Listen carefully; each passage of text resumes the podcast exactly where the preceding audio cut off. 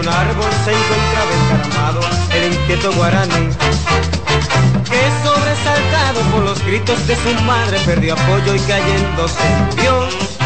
Pero canta el picoteo su alabanza que en un árbol preferido entonces convirtió. Joey, Joey, Joey, qué lindo va, qué lindo va perdiéndose en el cielo azul turquí. Joey, Joey, Joey, va, qué lindo va perdiéndose en el cielo azul turquí. Ese pájaro vivía feliz, que toda, que toda, que toda la noche cantaba para mí. En el cielo se va perdiendo, cuando tú me vas a enseñar a cantar, a soñar. La la la la la la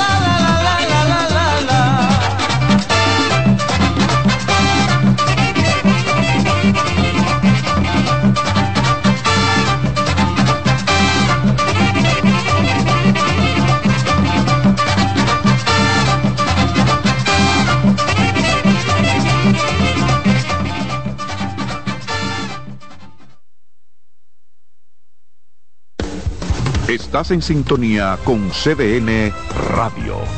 92.5 FM para el Gran Santo Domingo, zona sur y este. Y 89.9 FM para Punta Cana. Para Santiago y toda la zona norte en la 89.7 FM. CDN Radio. La información a tu alcance. Por CDN 92.5 presentamos La Voz de la Fiscalía, un dinámico espacio de interacción permanente entre la Fiscalía del Distrito Nacional y la ciudadanía. La Voz de la Fiscalía, innovación, fortaleza, coherencia. La Voz de la Fiscalía.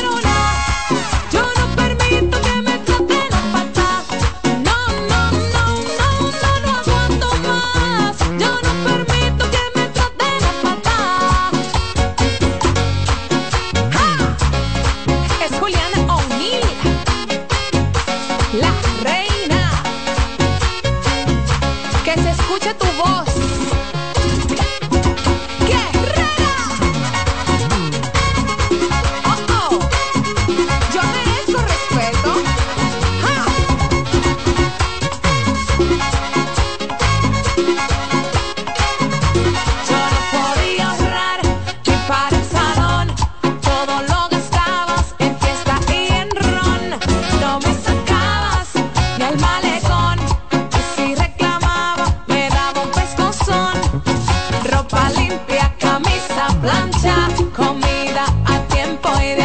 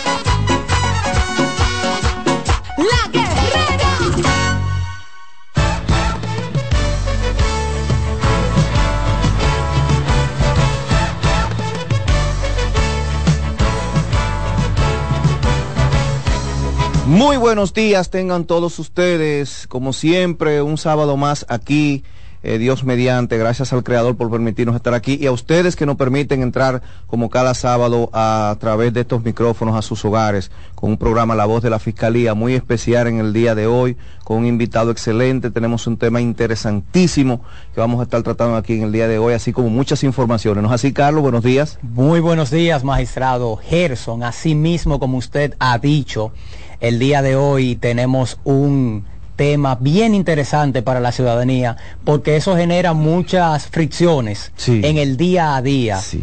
Un vecino, eh, quien usted menos lo espera, ahí está haciéndole caramba esa acción. Exacto. Contentos de estar por aquí una vez más, como usted ha dicho, magistrado Gerson, como cada sábado tenemos esta cita de 10 a 11 de la mañana por la 92.5 FM para el Gran Santo Domingo, zona sur y este, y para la región del Cibao por la 89.7 y Punta Cana 89.9. Exactamente, recordarle así también a nuestro radio escucha que pueden comunicarse con nosotros aquí en cabina a través de los teléfonos 809-683-8790, 809-683-8791 y 809-200-7777 desde el interior sin cargos. Eh, si le surge alguna pregunta dentro del ámbito de la entrevista, ¿verdad? O alguna inquietud, puede hacerlo con toda la confianza del mundo. No hay problema, señores. Vamos a una breve pausa, en breve retornamos, continuamos aquí, no se muevan. Escuchas CDN Radio, 92.5 Santo Domingo Sur y Este, 89.9 Punta Cana y 89.7 toda la región norte. Tengo derecho a vivir en paz. Soy capaz de tomar mis propias decisiones. Nadie tiene que elegir por mí. Tengo derecho a vivir sin violencia. Rompe el silencio. Llámanos. Línea Vida, 809-200-1202. Violencia de género es apoyarnos en alguna forma de abuso de poder para lograr que las mujeres se sometan a nuestra voluntad, logrando así que dejen de ser personas y se conviertan en objetos al servicio de nuestros caprichos y con serios daños físicos y psicológicos. Hombre dominicano, respeta el derecho de la mujer a vivir libre de violencia. Tu masculinidad es un gran poder para construir el buen trato. Mano a mano, por una masculinidad sin violencia. Un mensaje del Centro de Intervención Conductual para Hombres de la Fiscalía del Distrito. ¿Sabías que tus hijos e hijas tienen derecho a una educación sexual integral, científica y oportuna? Tus derechos sexuales y derechos reproductivos son derechos humanos. Conoce, actúa y exige.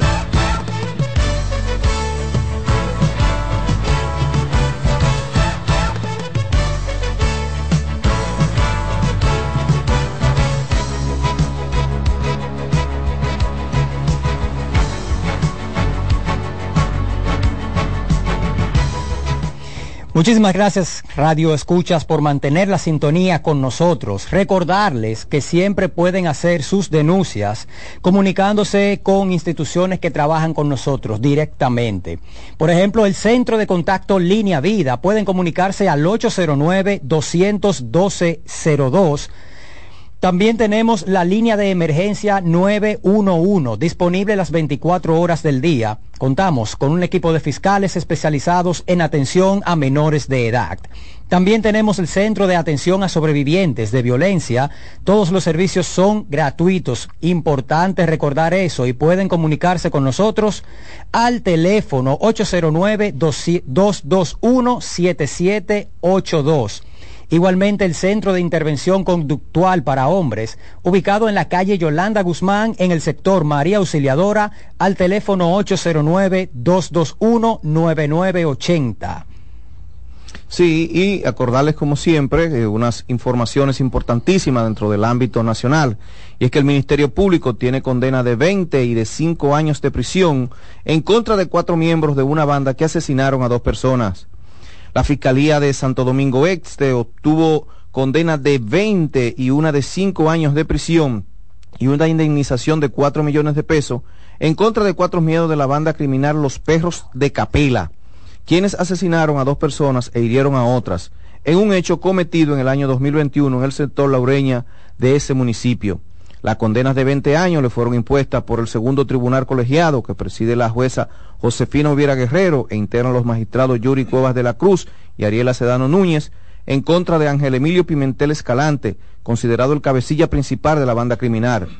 De igual modo también contra Luis Manuel Valdés y Yupanqui Arsenio Valdés, y mientras que los cinco años de prisión le fueron dictados en contra de Martín Ferreras Ferreras, de la misma forma, los jueces impusieron el pago de una indemnización de cuatro millones de pesos, un millón a cada uno de los encartados por los hechos cometidos en perjuicio de los oxisos Carlos Eugenio de los Santos Vicioso, mayor de la Fuerza Aérea de la República Dominicana, y su hermano Cristian Alberto de los Santos Vicioso, y en favor del primo de ambos, Francis Ramírez Vicioso Pérez, quien resultó gravemente herido.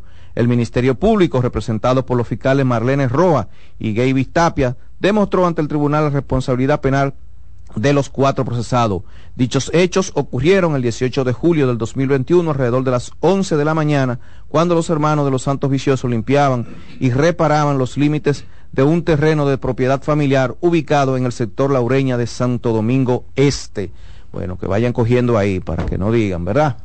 Y es que no se le puede tanto tan guardadito. Claro, y es que no se le puede permitir tomar fuerza a ningún tipo de banda, sino Eso es así. peligraría el Estado democrático y de derecho. Igualmente tenemos que en Puerto Plata, la Fiscalía de esta provincia obtuvo prisión preventiva como medida de coerción en contra de dos hombres vinculados a la muerte de una mujer el pasado 23 de octubre. La Oficina de Servicios de Atención Permanente de este distrito judicial impuso la medida cautelar en contra de Ludwig Acosta de la Rosa y Darwin Miguel Pichardo, quienes son imputados por, su participación en la muerte de Jennifer López Pacheco. El Ministerio Público, representado por los fiscales Ana Mariela Hernández y Juan Alexis Méndez, demostró que la prisión preventiva ante la gravedad de los hechos es la única medida que garantiza la presencia de los imputados en el proceso. De acuerdo con las investigaciones realizadas por la Fiscalía, la víctima Jennifer López Pacheco requirió los servicios de taxi del imputado a Costa de la Rosa para que la trasladara desde Cofresí hasta su residencia en el sector Los Coquitos de esta ciudad de Puerto Plata. Luego de realizar algunas diligencias personales de la víctima, el imputado le pidió permiso para le pidió permiso a la misma para hacer una parada en el repuesto Deni, solicitud a la que la víctima accedió debido a que ella y el imputado eran amigos. Entonces el taxista se dirigió a la calle 2 del sector Villa Progreso y al llegar allí notó la presencia de los nombrados Darwin Pichardo y Amauris Pichardo, a quienes vociferó, entonces ustedes me estaban buscando, iniciándose así una fuerte discusión que terminó en intercambio de disparos. Uno de los disparos penetró el, el vehículo en el cual se transportaba López Acevedo, López Pacheco y una persona que le acompañaba impactando directamente a la víctima. El Ministerio Público ha dado de manera provisional la calificación jurídica de violación de los artículos 295 y 304, párrafo 2 del Código Penal Dominicano que tipifican, la, que tipifican y sancionan el homicidio, así como también los artículos 66 y 67 de la Ley 631-16 para el control y regulación de armas, municiones y materiales relacionados que tipifican el porte ilegal de armas. Y, la gente ahora están, estamos, la sociedad lamentablemente, Carlos, está en una descomposición, eh, vamos a decir que en decadencia, porque la gente se entran a tiro como, como que nada, como que eso es algo común. Eh, no hay, no, no hay un, grado de conciencia de poder resolver los conflictos o dirimir los conflictos de manera civilizada. O sea que parece que estamos retrocediendo en el tiempo en vez de cada día, pues, precisamente con lo que tiene que ver con la ciencia, eh, estar más adelantado, ser quizás más pasivo, ser más tolerante, que es, diría yo, la palabra que cae en este término. Es muy triste ver cómo la pr- proliferación de las armas eh, ha, ha llenado de luto a muchas familias dominicanas. Podrían decir, bueno, pero las armas no, las armas no se disparan solas. Ciertamente las armas no se disparan solas, pero si eh, el Estado tuviera un control también más efectivo en cuanto a eso, eh, podríamos por lo menos disminuir la cantidad de estos hechos que lamentablemente terminan en tragedia. Y ahí agregar también que muchas veces también las armas, pero eh, ahí hay un componente sine qua non, que es la actitud del individuo. Eh, no todo el mundo, primero, está capacitado para tener un arma. Y segundo, un arma es una responsabilidad. Las armas no son juguetes y las armas son letales precisamente. O sea, todo el que tiene un arma, eh, son, las armas son para dañar. Ya sea para tú protegerte, lógicamente, porque tú puedes protegerte o Para defensa, defenderte claro que para tu defensa, pero generan un daño. Entonces tú tienes que tener conciencia de lo que tú tienes y la responsabilidad que tú tienes al tú tener un arma encima. Es tanto así que por eso muchas veces se confunde lo que es la legítima defensa con el homicidio. Exacto. Puesto que el arma sí es para defensa, pero no porque te estés defendiendo.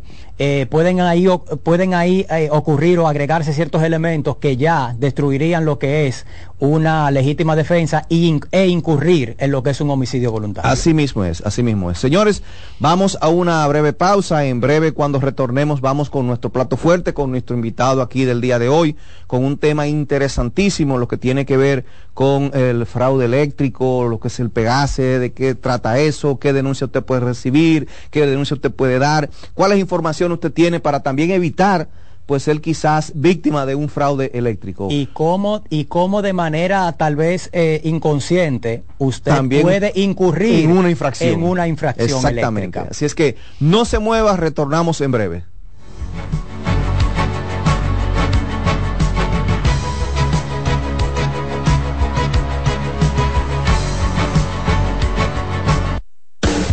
Estás en sintonía con CDN Radio.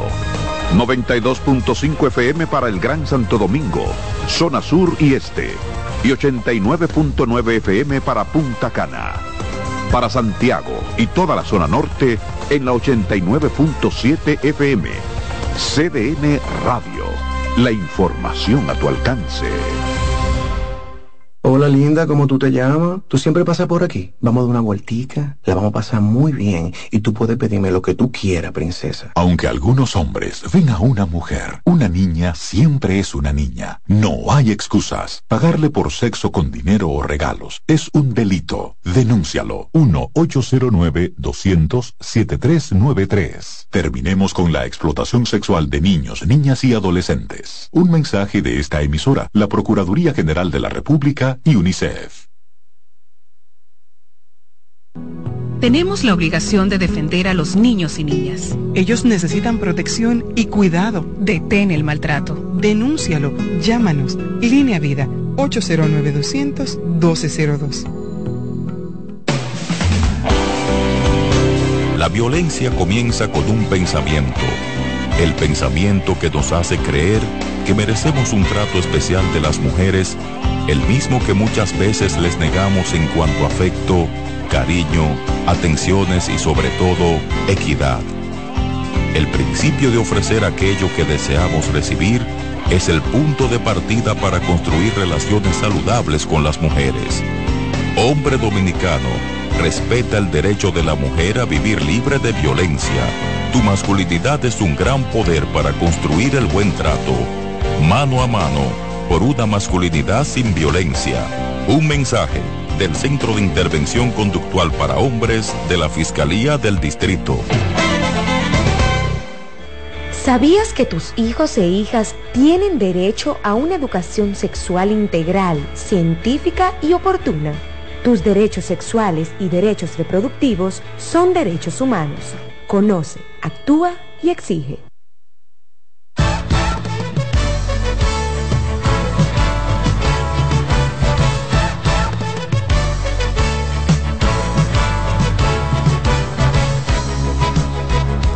Continuamos aquí en este su espacio, La Voz de la Fiscalía. Recordarle a nuestros radioescucha que pueden comunicarse con nosotros aquí a cabina a los teléfonos 809-683-8790, 809-683-8791 y desde el interior de, de, celulares sin cargos al teléfono 809-200-7777 por si le surge una pregunta durante la entrevista. Bueno, llegamos al plato fuerte, Carlos. Así Hoy es. contamos nosotros con la presencia distinguida del magistrado Francisco José Polanco Ureña, procurador eh, titular de la Procuraduría Especializada para el Sector Eléctrico, el Pegase, ¿verdad? Como popularmente se le conoce. Vamos a estar abordando el tema, el funcionamiento y las perspectivas del Pegase. Magistrado, muchísimas gracias por aceptar nuestra invitación.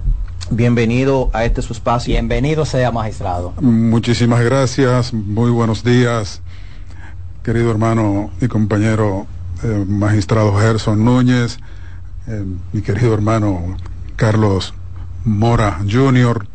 y a todos los amigos eh, oyentes de este espacio tan importante, la voz de la Fiscalía.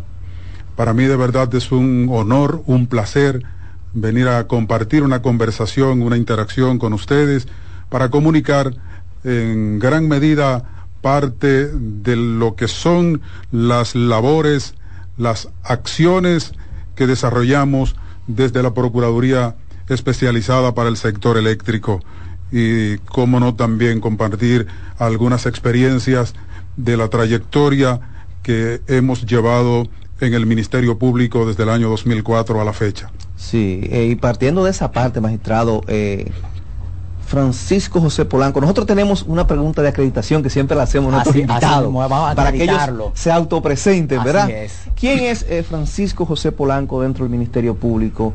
¿Qué experiencia cuenta? Y actualmente ahora pues ya en el Pegase eh, las labores eh, que realiza. Su periplo en la institución, Exacto. magistrado. Bien, mi carrera en el Ministerio Público inició el 18 de octubre del año 2004, digamos que de manera formal, y digo de manera formal porque había prestado servicio, pero en condición de voluntario, en la gestión del Ministerio Público que encabezó en el Distrito Nacional el magistrado Guillermo Moreno.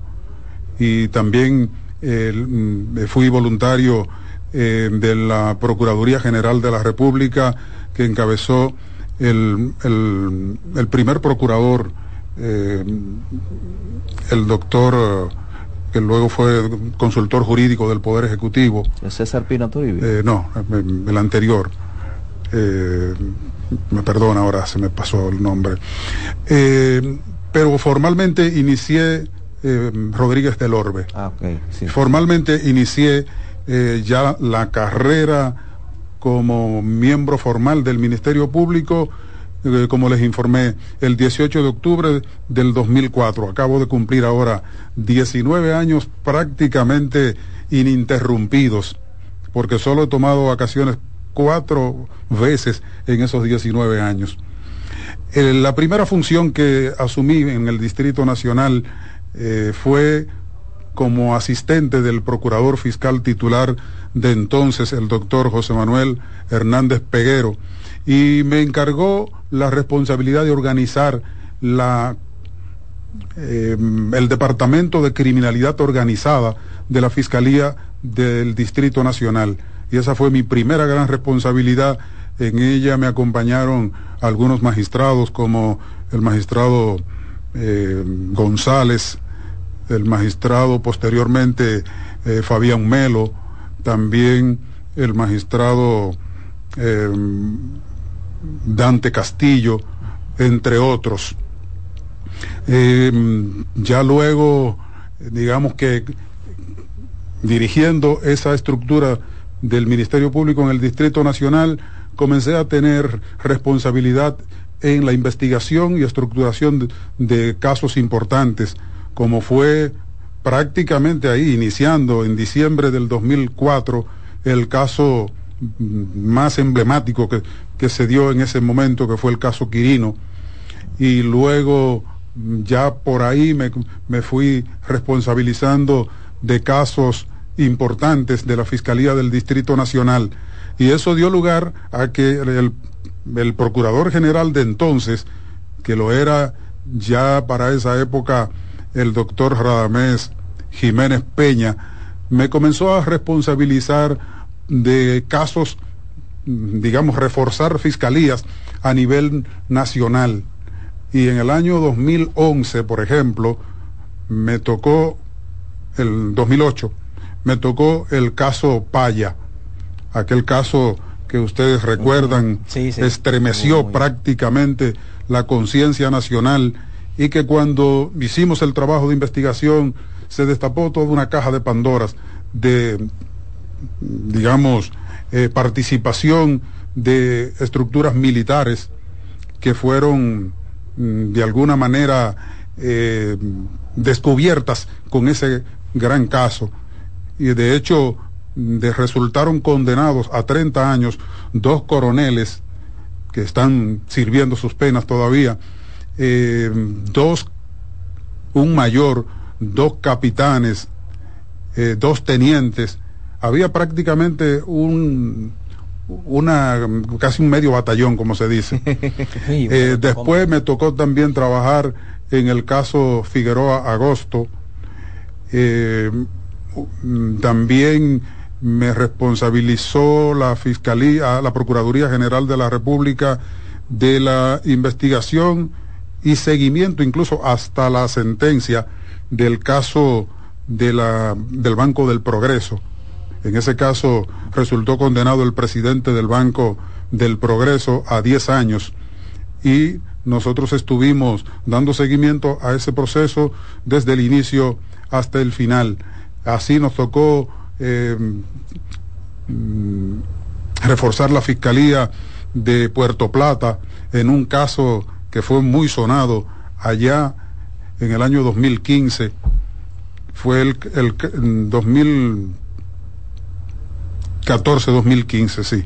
Fue un caso en que secuestraron, desaparecieron y descuartizaron a un empresario norteamericano.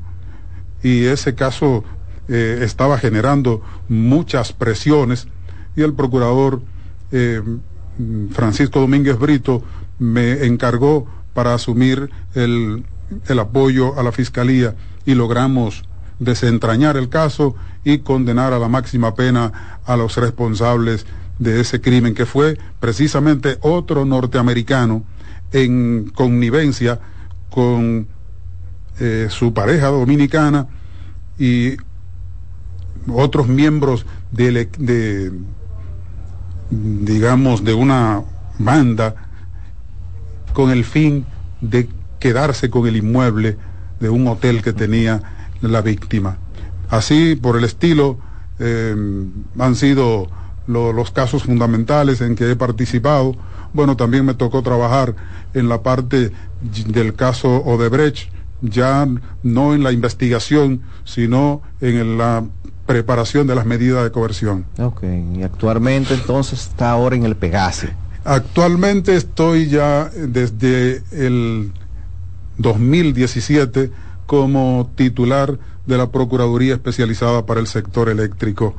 Eh, una, digamos, una tarea que para mí había, en, al momento de designarme, eh, era un, desconocida, no tenía eh, los detalles de cómo de qué estaba pasando en realidad a nivel de los fraudes y las infracciones en el sector eléctrico y cómo eso impacta eh, de verdad que cuando, cuando uno conoce las cosas es que se da cuenta el impacto que éstas tienen en sentido general en la vida de una sociedad y en la economía en general.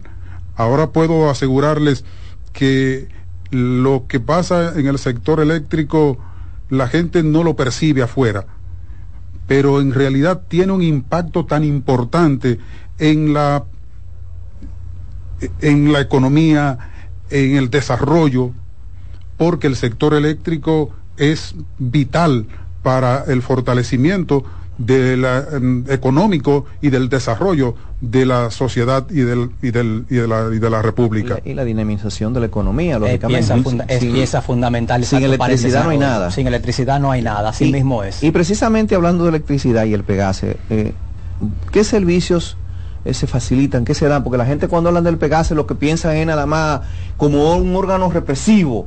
Como me van a meter preso porque vienen y me chequean y, dicen que yo me pegué de la luz o me estoy cogiendo la luz. o- y- o sea, la gente, es- esa es la idea que tiene, pero eh, además, ¿qué servicios brinda para que la ciudadanía sepa eh, cuál es la función del Pegase, qué se hace en el Pegase? No solamente que se vea como el patito feo, como dicen por ahí, sino que también pues te puede eh, brindar ciertos servicios que te pueden ayudar quizás a tú evitar convertirte en un infractor.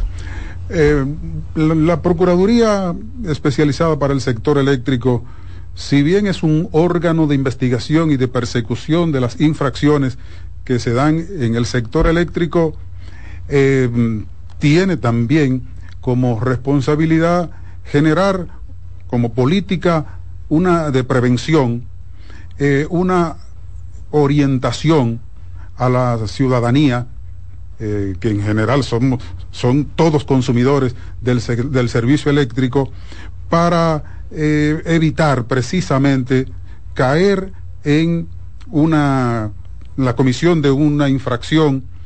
Y nosotros tenemos eh, campañas que desarrollamos de forma directa a través de las redes y también a través de los medios de comunicación. Eh, porque hemos encontrado con frecuencia que muchas personas que resulta que los hemos eh, descubierto en una infracción, no tenían ni siquiera la conciencia de que estaban cometiendo un delito. Ustedes saben que por un tema cultural, los servicios en la República Dominicana, eh, muchos de los servicios, y sobre todo los servicios públicos, eh, eran percibidos por la población como una obligación del Estado, que tenía que proveérselo. De hecho, la estructuración del sistema eléctrico eh, como lo tenemos hoy mm, data apenas de unos 30 años atrás. Antes de ahí era un poco como eh, hay una red, yo me conecto y pongo y no pasa nada. Eh, probablemente producto de eso, mucha gente se quedó con esa, vamos a decir, eh, costumbre de, bueno, si pasa ese cable por ahí, eh, yo lo conecto.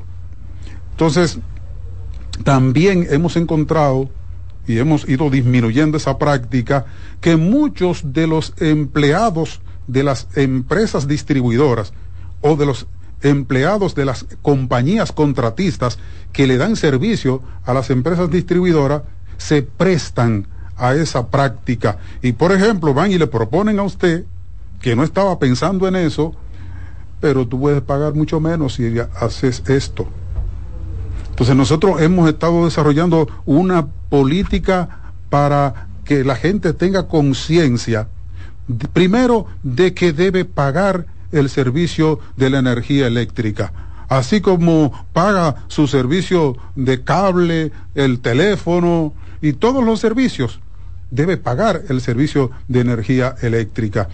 Y debe evitar caer en la tentación de conectarse o que lo conecten de manera irregular o de manipular o alterar, que es otra de las modalidades que se utilizan, los equipos de medición, los medidores, los contadores, como lo conoce como se conoce popularmente. popularmente.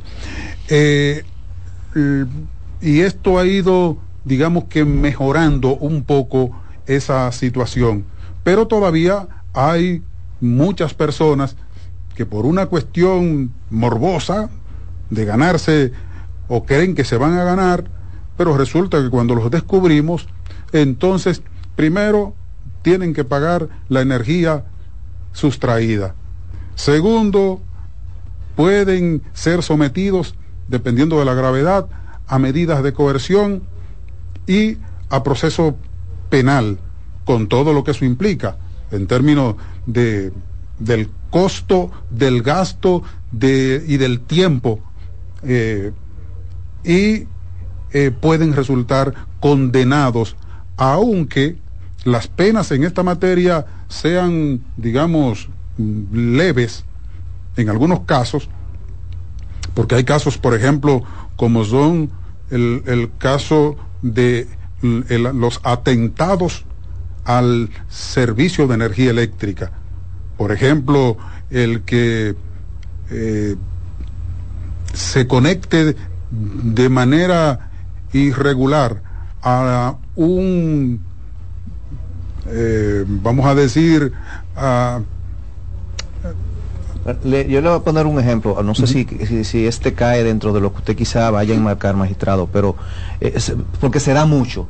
Por ejemplo, yo me conecto del contador de mi vecino y el vecino es que está pagando la luz, pero parte de la luz que paga ese vecino es a mi casa que llega. ¿Pudiera caber ahí en ese caso lo quizás lo que usted iba a referir? No, voy a, eh, a pasar un poco más adelante a ese punto que es muy, eh, muy sensible y es muy importante que lo tratemos. Eh, me refiero a cuando la intervención, la manipulación pone en riesgo la digamos, la continuidad del propio servicio o pone en peligro las instalaciones de- del sistema eléctrico nacional. Ahí las penas ya son más severas. Por ejemplo, usted, eh, las líneas de transmisión eléctrica, por poner un ejemplo, que son clave, porque son las que traen la energía desde la planta que la genera a el servidor de las distribuidoras para que ésta la lleven al consumidor, Al consumidor final. final. Imagínense que alguien se dedique a eh, dañar esas redes de transmisión, Interrumpe el sistema. interrumpe el sistema, prácticamente colapsa, puede colapsar el, el sistema de energía eléctrica. Esas, eh, esas acciones están tipificadas en, como atentado a la a la al, ser- al servicio eléctrico y son sancionadas con penas que incluso pueden llegar hasta 5 y hasta 10 años en algunos casos. El caso que usted refiere, eh, nosotros tenemos un departamento que es el Departamento de Denuncias de Terceros. Es el que trata precisamente las situaciones que se dan cuando un vecino se conecta irregularmente de el servicio que está siendo registrado y medido al, al otro vecino. Obviamente, la empresa distribuidora no está perdiendo y en consecuencia no va a denunciar, vi tal cosa irregular, resuélvanla.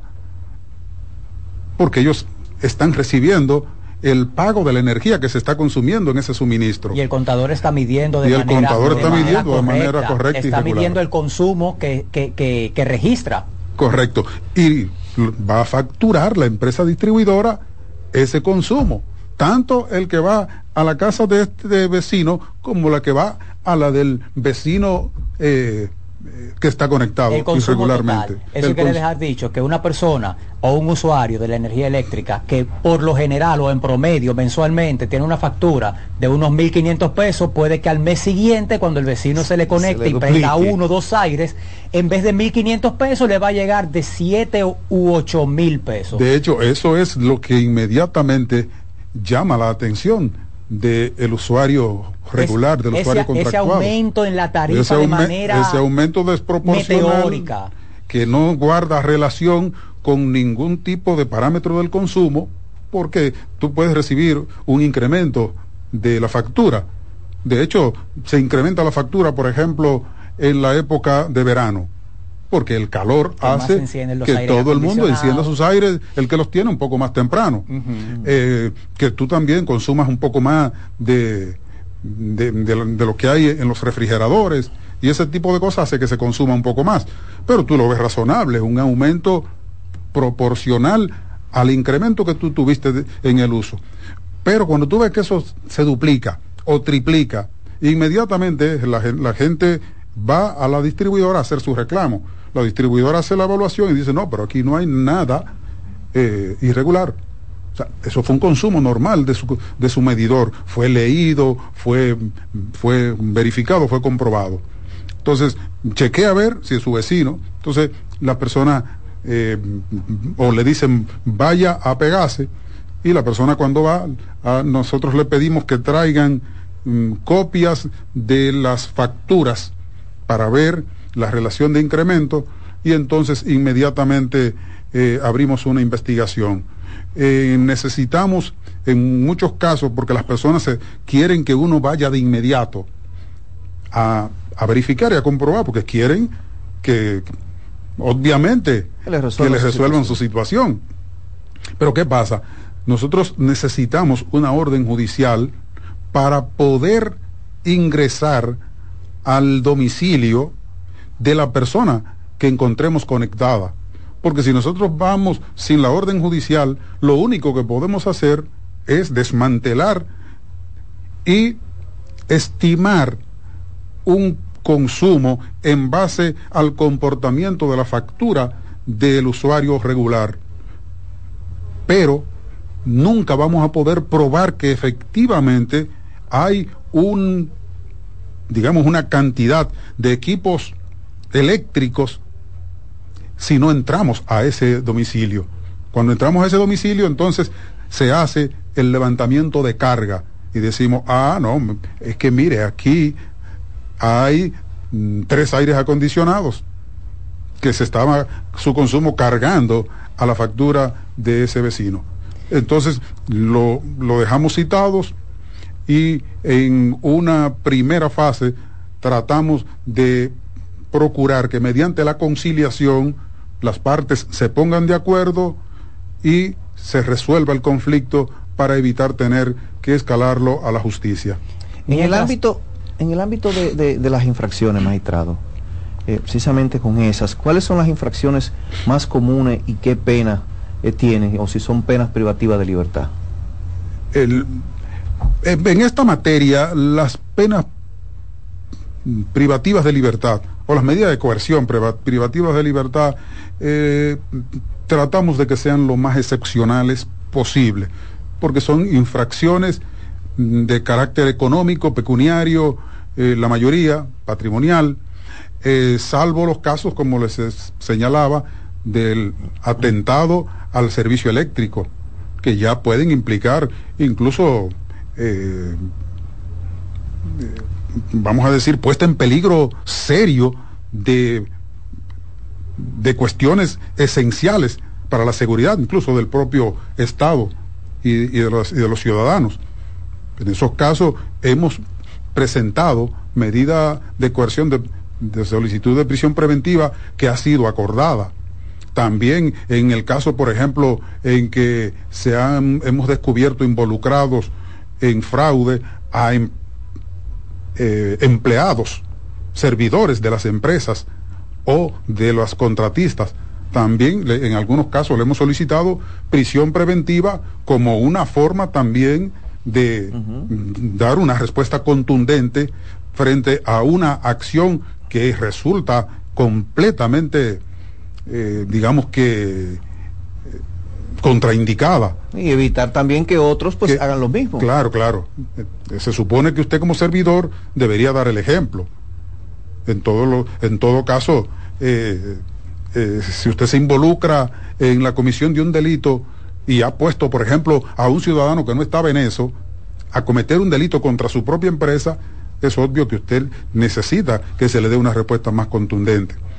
El- digamos que las principales eh, eh, acciones o, tipificaciones eh, tenemos la manipulación de los medidores, se, se- se recurre a prácticas que, que, procuran alterar el mecanismo de funcionamiento de esos medidores para que subregistren la cantidad de energía. Para el, eh, eh, en uh -huh. términos planos, para que, en términos llanos, para que sea más barata. barata, para el abaratamiento de la factura al final de mes. O para, el, o para bajar el, el, registro de la cantidad de energía. O sea, si, si pasaron por ahí 200 eh, kilowatts, eh, a, le quito, le altero el, el, mecanismo y solo mide 100.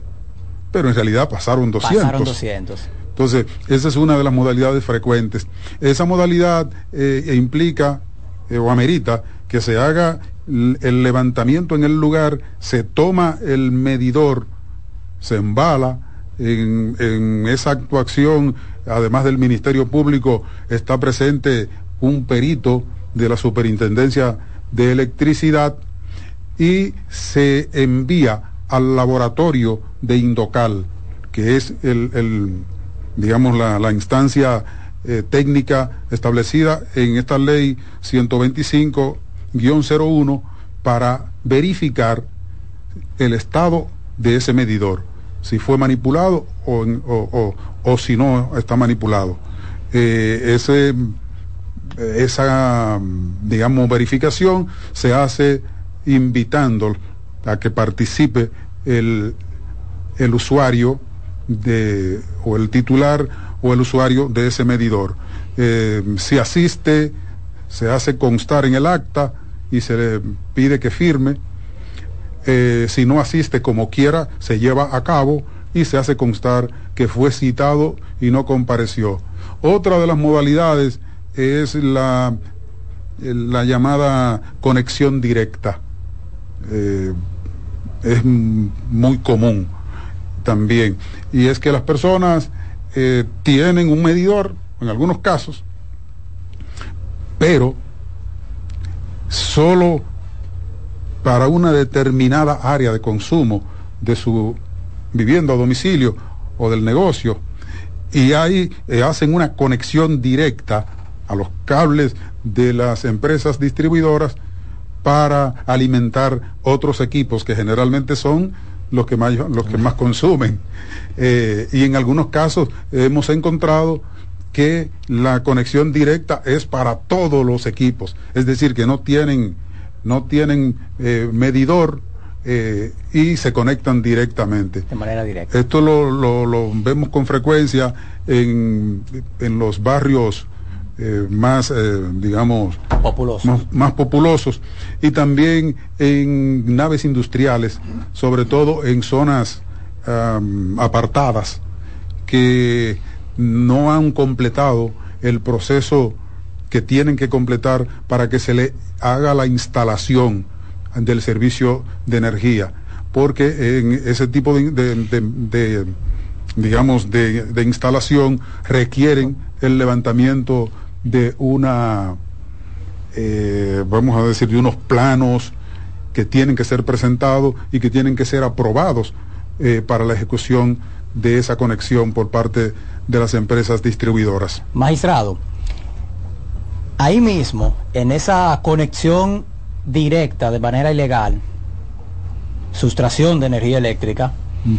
eh, en esas naves, para que la gente sepa ¿Cuál podría ser la pena que podría enfrentar en caso de que incurra en este tipo de delito? ¿A cuánto podría ser condenado una persona que incurra en esa conexión directa de manera ilegal? Eh, las penas establecidas para esa infracción está entre seis meses a un año de multa y 80 a 160 salarios mínimos. Eh, hay otras penas que pueden ser ya un poco más, eh, más fuertes, como prisión de tres años y multa de 320 a 5 mil salarios mínimos. Esto es cuando la potencia, la, la, cantidad de energía que se está sustrayendo, que se está, eh, digamos que, eh, eh, sustrayendo a sí mismo, supera los 100 kilowatts. Esto ya cuando eh, se trata de, de estructuras mucho más grandes, más grandes. empresas, por ejemplo, eh, que... Entrado, mire, estamos casi llegando al final y no me puedo ir sin, sin hacerle esta preguntita breve. Eh, usted hacía referente de que la empresa tiene que brindar un servicio, tiene que poner. Ahora, yo contrato el servicio de la empresa, pero la empresa todavía no me ha ido a, a instalar el servicio. Si yo entonces vengo directamente y conecto la luz del contador, ¿cometería yo una infracción? Eh, sí, lamentablemente es así. Eh, y se da con frecuencia. Eh, hemos estado insistiendo mucho con los administradores de las empresas distribuidoras para que se agilice el proceso de instalación de servicio de los ciudadanos que van y lo contratan el servicio. Se supone que tan pronto usted le firmó una contratación, debería darle el servicio en las 24 horas, así lo establece la ley incluso. Pero no es un secreto para nadie que las empresas distribuidoras, sobre todo las del sector privado, eh, enfrentan grandes dificultades. De hecho, eh, uno de los desafíos, de los retos que tiene el sistema eléctrico nacional es superar eh, enormes pérdidas, millonarias pérdidas que están teniendo las empresas del sector eléctrico. Por ponerle un ejemplo, una de esas empresas distribuidoras, en este caso de este, las pérdidas superan el 50%. ¿Usted sabe lo que esto significa? Que de cada 100 pesos Se pierden de energía que está comprando esa empresa distribuidora a las empresas de generación y a las de transmisión, solo cobra alrededor de 50 pesos. Es mucho. Y, Wow. y, y ese, y ese déficit, para resolverlo, para solventarlo, ¿de dónde sale? De subsidio del Estado. Y ese subsidio del Estado, ¿de dónde sale? De los bolsillos de todos y cada uno de nosotros los dominicanos. Por eso, eh, uno de los grandes desafíos que tiene la administración actual es procurar que se reduzca al mínimo ese, esas pérdidas que tiene el sector eléctrico, que son pérdidas en la gran mayoría por factores técnicos. Por, el, por, por la cuestión del fraude, las pérdidas eh, son mínimas, porque eh, se mantienen bajo cierto nivel de control. El problema de las grandes pérdidas está precisamente en esa parte eh, técnica, unas redes que están en pésimo estado, faltan equipos modernos de eh, tanto en redes como en transformadores, medidores, eh, digamos, eh, que, que midan de manera precisa la cantidad de energía. En, en fin, es un es un gran reto que tenemos pendiente en la República. Dominicana. Para concluir, eh, ¿qué recomendación usted le da a los radioescuchas que nos han sintonizado en el día de hoy? ¿Qué recomendaciones les hace a los fines de evitar cometer una infracción, de evitar verse involucrado en lo que tiene que ver con el fraude eléctrico? Y quizás, eh, ¿qué orientación usted le da para que en, caso de que se presente una anomalía, pues puedan ellos resolver su situación?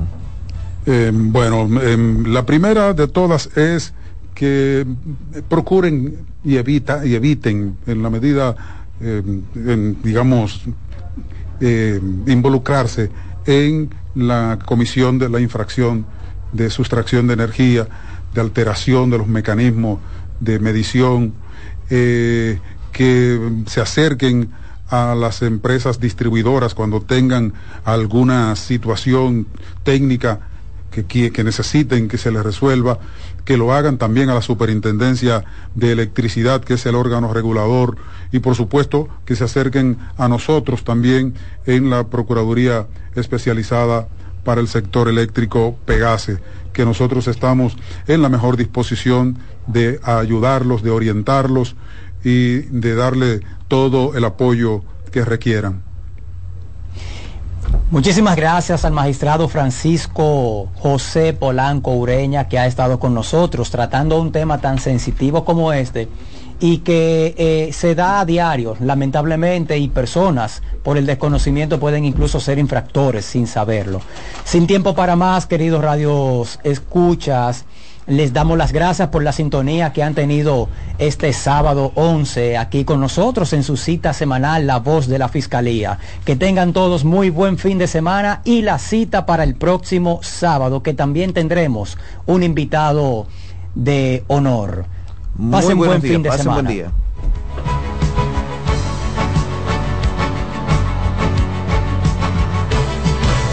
Por CBN 92.5 hemos presentado La Voz de la Fiscalía, un dinámico espacio de interacción permanente entre la Fiscalía del Distrito Nacional y la ciudadanía.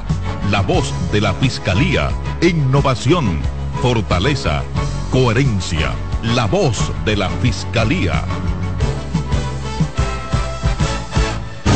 Escuchas CDN Radio, 92.5 Santo Domingo Sur y Este, 89.9 Punta Cana y 89.7 toda la región norte.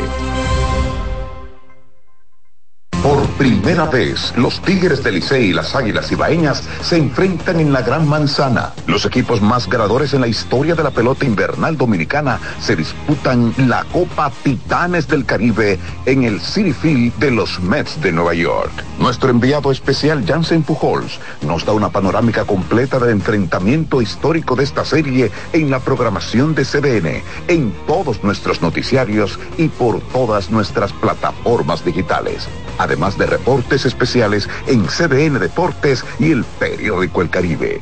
Copa Titanes del Caribe del 10 al 12 de noviembre, dedicada a Osvaldo Osi Virgil, primer dominicano en las ligas mayores. Una cobertura especial por CDN, CDN Deportes y El Caribe.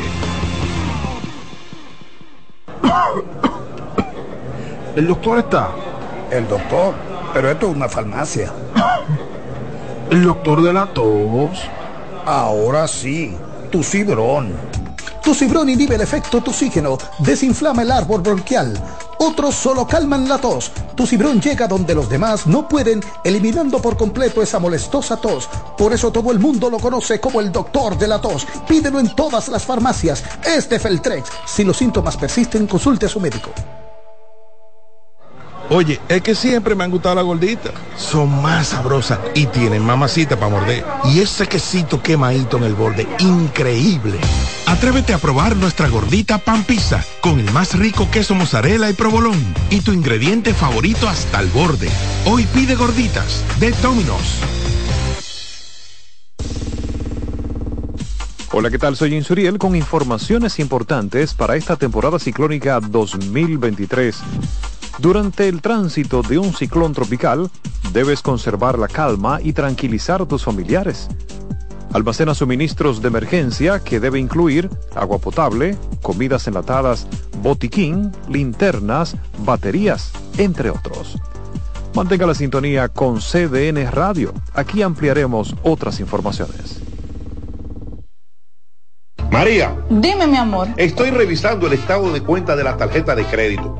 ¿Tú me puedes explicar en qué tú gastaste todo este dinero? Sí, claro que sí. Pero si tú me dices quién es la Marisol con la que tú chateas todos los días. Cuando pasan estas cosas, un viaje lo arregla todo. Viaja a Puerto Rico con Ferris del Caribe. Música, shows en vivo, cómodos camarotes, restaurant, un servicio de primera y paquetes con hotel. Reserva hoy al 809-688-4400 o en ferrisdelcaribe.com. Ferris del Caribe. Déjate llevar. Lotoloteca tiene dos nuevos ganadores y esta vez reciben cada uno 24 millones 353 mil 388 pesos. Estos ganadores del Lotoloteca hicieron sus jugadas el lunes 26 de junio en el ensanche Ercilia Pepín, municipio San Francisco de Macorís y en Atodamas, provincia San Cristóbal. Lotoloteca, el juego cambió a tu favor.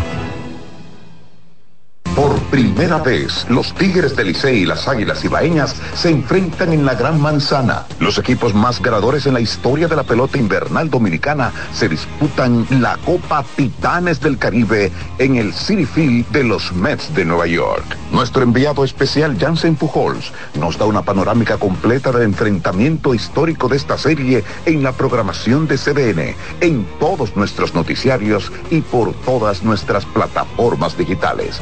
Además de reportes especiales en CDN Deportes y el periódico El Caribe. Copa Titanes del Caribe del 10 al 12 de noviembre, dedicada a Osvaldo Osi Virgil, primer dominicano en las ligas mayores. Una cobertura especial por CDN, CDN Deportes y el Caribe. En CDN Radio, la hora 11 de la mañana.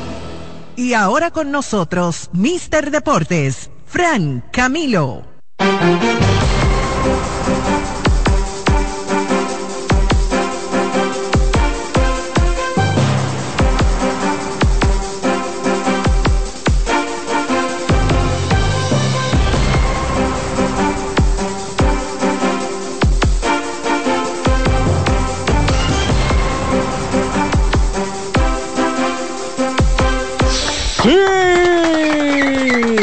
Todos bienvenidos una vez más a Mister Deportes. Y damos gracias, gracias, gracias, gracias, gracias, gracias, gracias primero a Dios.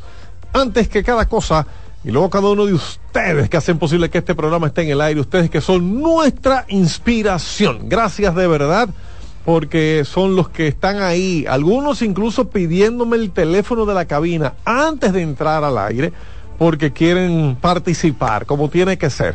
Eh, viene la gente que va a llamar en un rato, pero el 683-8790. Y eh, la realidad es que eh, eso nos hace sentir muy bien. Muchas cosas que hablar, muchas cosas que hablar en eh, el día de hoy con relación al deporte nacional e internacional. Y empecemos saludando a uno que viene siempre cargado de información, en este caso de béisbol, Ariel Melo. Buenos días, buenos días compañeros. Espérate, ponte días. siempre. A ti te gusta boicotear. Gracias a Dios tu micrófono está cerrado y no te escucha. Adelante, Ariel Melo, ¿cómo estás? Bueno, así mismo.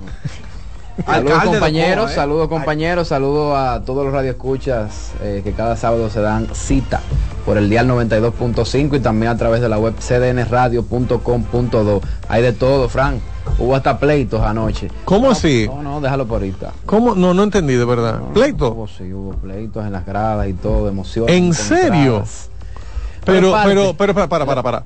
Tú te refieres al terreno, porque fue un juego peleado. no, no, no, La gente dice, no, pero que no vale para el torneo otoño-invernal y por lo tanto no van a jugar eh, con, con ganas de, de- de ganar. Sin embargo, yo vi dos equipos allí disputándose un partido como si fuese, claro, partidazo, como si fuese el más importante de todos. Sí, pero el pleito se llevó a las gradas.